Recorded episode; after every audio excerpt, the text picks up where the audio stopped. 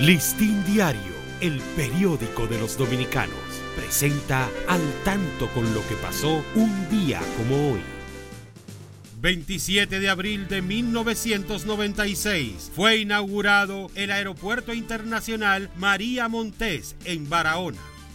1605 es fundada la ciudad de Monteplata, la que se ha caracterizado por ser una ciudad apegada a lo religioso y a la crianza de ganado, destacando sus grandes atos.